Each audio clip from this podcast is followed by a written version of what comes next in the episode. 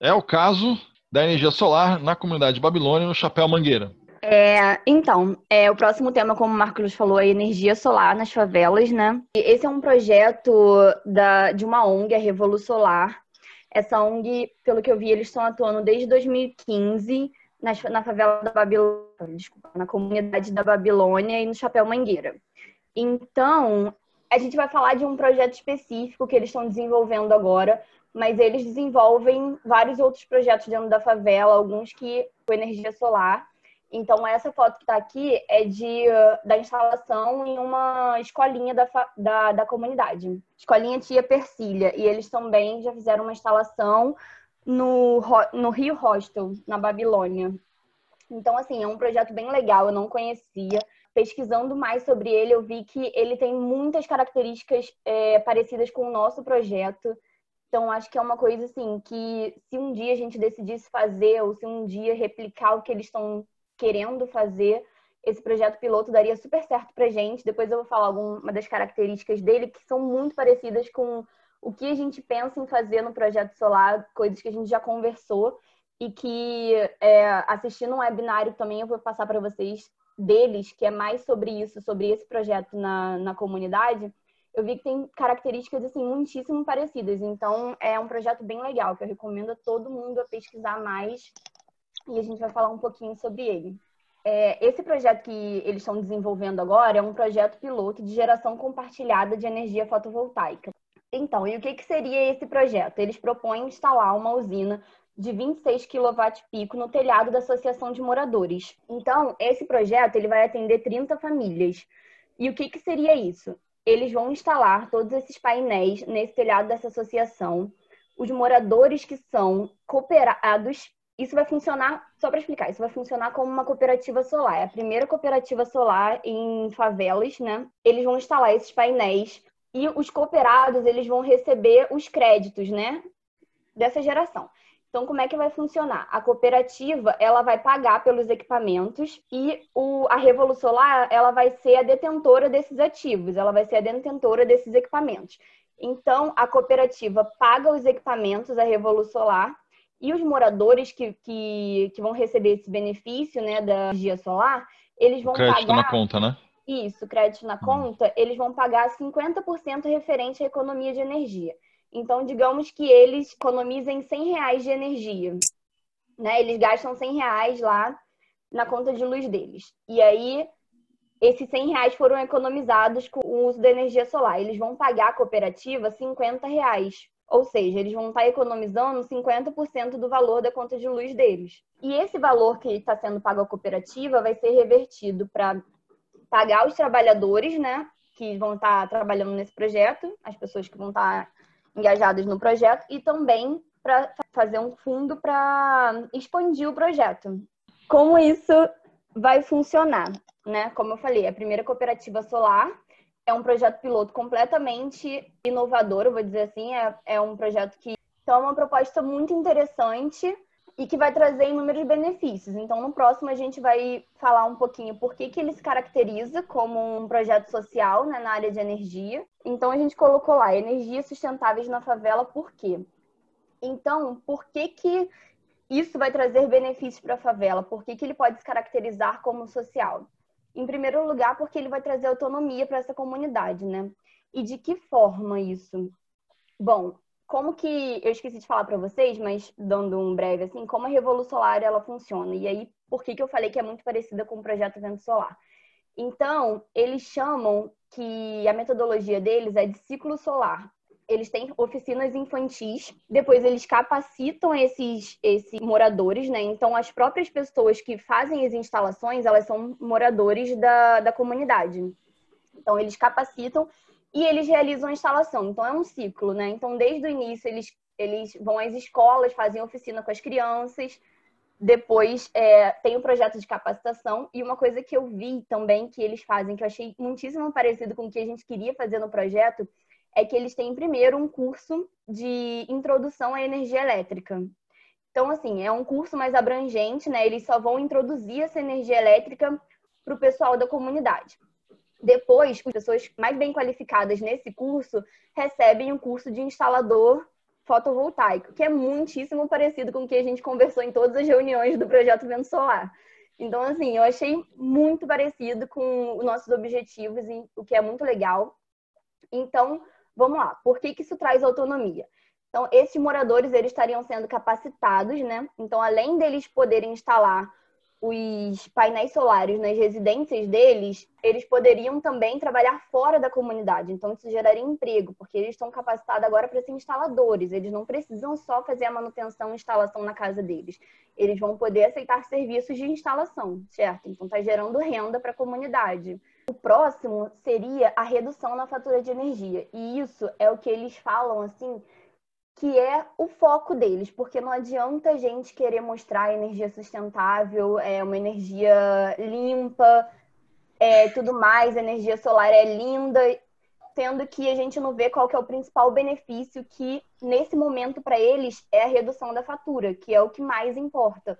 Porque é, se a gente for parar para pensar, no quão cara é a fatura no Rio de Janeiro, né, essa tarifa de energia, e aí, se a gente pensa na classe mais avantajada, digamos assim, né? na classe na classe alta, na classe média, enfim, a gente pensa que se você diluir essa fatura de energia na conta, na renda dessa pessoa, essa pessoa não paga tanto quanto uma classe inferior, né? Digamos assim, uma classe baixa, né? Posso fazer é um parênteses? Baixa, qual que é o nome?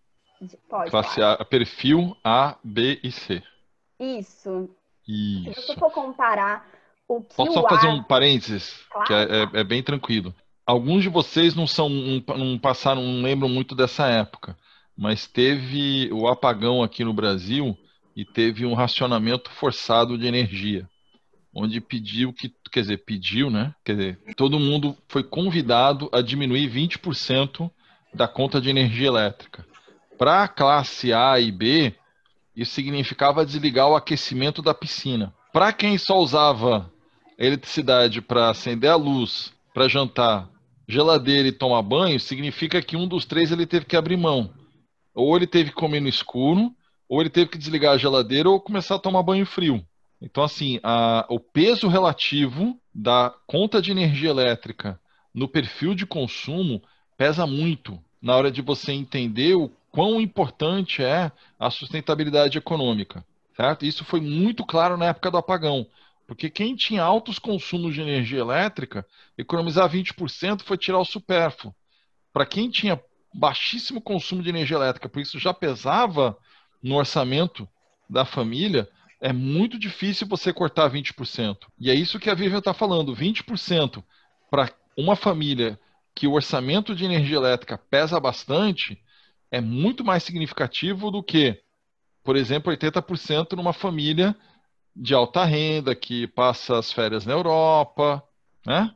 O que, que é diminuir a conta de energia elétrica para quem tem cinco carros na garagem? Perfeito? É isso, Vivian? Isso. Então, era mais ou menos isso que eu estava dizendo, que se a gente comparar né, esse valor de tarifa, é o mesmo para todo mundo. Mas se você for diluir lá na. Foi o que o Marcos falou, se você for diluir no pessoal da classe A e for diminuir no pessoal da classe C, o pessoal da classe C chega a gastar 40% da renda só com energia. Então, assim, é uma coisa que pesa absurdamente. Então, não adianta só a gente falar ah, porque está instalando, que a gente quer instalar uma energia limpa, sustentável. Não, é porque a gente realmente precisa dessa redução nessa conta de energia. Então, isso vai permitir que eles tenham maior planejamento financeiro, certo? O que pode não parecer muito para uns é muita coisa para outros. Então, isso é o mais importante nesse momento. O terceiro ponto é desenvolver o potencial dessa comunidade, né? Então, como eu falei, eles fazem oficinas infantis desde cedo com as crianças, é, ensinando para eles sobre sustentabilidade, sobre energia solar. Tem até uma citação aqui que é educar desde cedo para que elas aprendam os benefícios da energia solar e cresçam conscientes do seu potencial. Então, o que é importante? A gente é importante, é importante que desde cedo essas crianças entendam o potencial delas, o potencial de, que elas têm em desenvolver, o potencial que elas têm para agregar nessa comunidade, que elas entendam a respeito da energia solar e da sustentabilidade. E o que, que é muito importante, que é uma coisa que também é desse webinário que eu assisti, e é uma coisa que eles falam assim, é sobre essa visão da comunidade com a energia. Então é uma coisa assim, para a gente já é difícil aceitar o valor dessa tarifa de energia. Imagina para essas pessoas que quase não têm contato, porque a gente sabe, em certa parte, não vou, não vou generalizar, mas a dificuldade de acesso dicionário à comunidade. Então, eles, eles é, por exemplo, a comunidade tem problemas. Pode generalizar sim. É, é, é, de maneira. Os dados mostram que, de maneira geral, o acesso das, das, das concessionárias é muito dificultado. Você tem um caso ou outro fora da curva, mas, assim, de maneira geral, é mais ou menos assim. Então, é mais ou menos o, isso. Então, assim... Só complementando o que, que o Ed falou de uma forma menos politicamente correto, uhum. o gato a gente vê, às vezes, como a única forma da, da do pessoal ter energia elétrica, porque a, a, a concessionária não sobe o morro para instalar. Então, aí isso eu também queria falar muito, porque foi falado sobre isso ontem, foi uma coisa que também me surpreendeu. Falando sobre essa questão da, da visão deles com a energia. Eles já têm uma visão de que eles não têm essa proximidade com a energia. Primeiro, porque eles não conseguem esse contato com a concessionária eles pagam lá a energia e geralmente a concessionária não consegue ir ou alega que, que realmente não consegue entrar, enfim. Então eles já têm essa questão com a concessionária, eles já não enxergam a energia próxima deles, eles não enxergam por que, que eles não sabem por que eles estão pagando aquele valor, qual que é o conhecimento em relação a isso.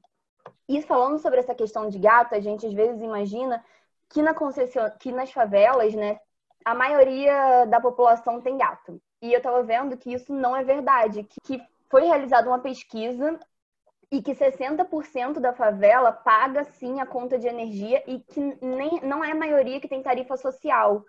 Que a, a porcentagem da, da população lá que tem gato e que ou é tarifa social é bem mínima. Então, tipo assim, 60% paga energia e não tem acesso de qualidade a essa energia. Não tem um tratamento de qualidade por parte da concessionária, porque não consegue atender, não tem um tratamento de qualidade porque, enfim, por é, ínfimos motivos.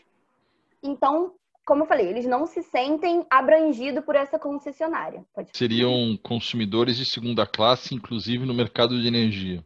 Isso, isso. O que é extremamente estranho a gente falar. Isso. Mas é uma realidade. Eles passam a ser um consumidor de segunda classe, mesmo no mercado de energia, que é um mercado extremamente institucionalizado, né? E muito regulamentado aqui no Brasil. Ah, essa proposta de levar a energia solar para as favelas é uma forma de você aproximar esses moradores, né?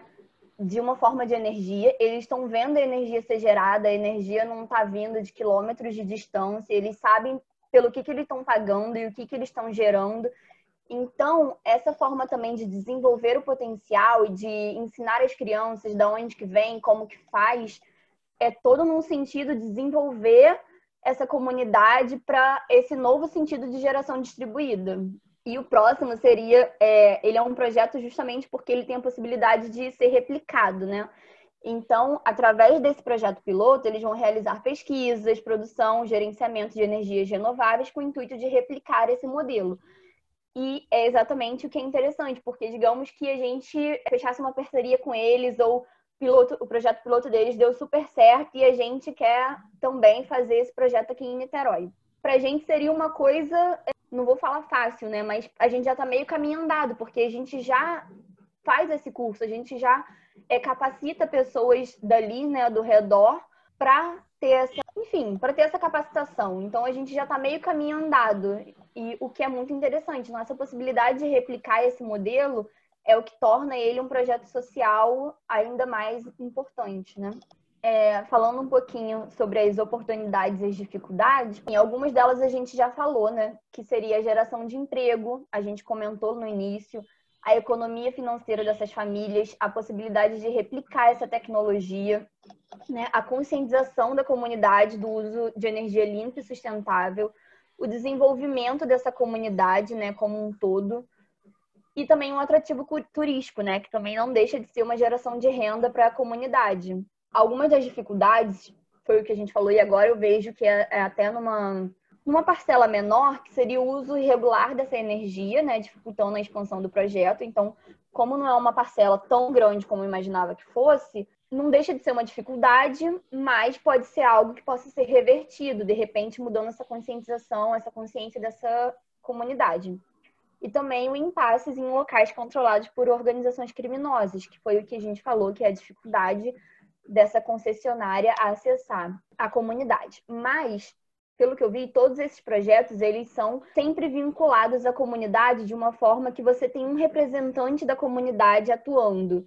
Então, como você está trabalhando totalmente dentro da comunidade, com, com pessoas de dentro e com um representante também de dentro da comunidade, eu acho que, de certa forma, você facilita esse acesso. Para quem nunca subiu ou nunca entrou numa comunidade, a primeira vez que você de fato entra numa comunidade dá bastante medo, né? O coração dá aquela palpitada assim: será que eu vou voltar vivo? Mas é, é, é, é uma percepção de risco real, gente. Mesmo que ela seja, como você falou, você vai lá e fala, nossa, é gente como a gente, né? Ri, caga e chora igual. Mas é uma percepção. E isso prejudica, de fato, a replicação dos projetos. Então, se alguém tiver alguma dúvida, esse é o momento sobre isso.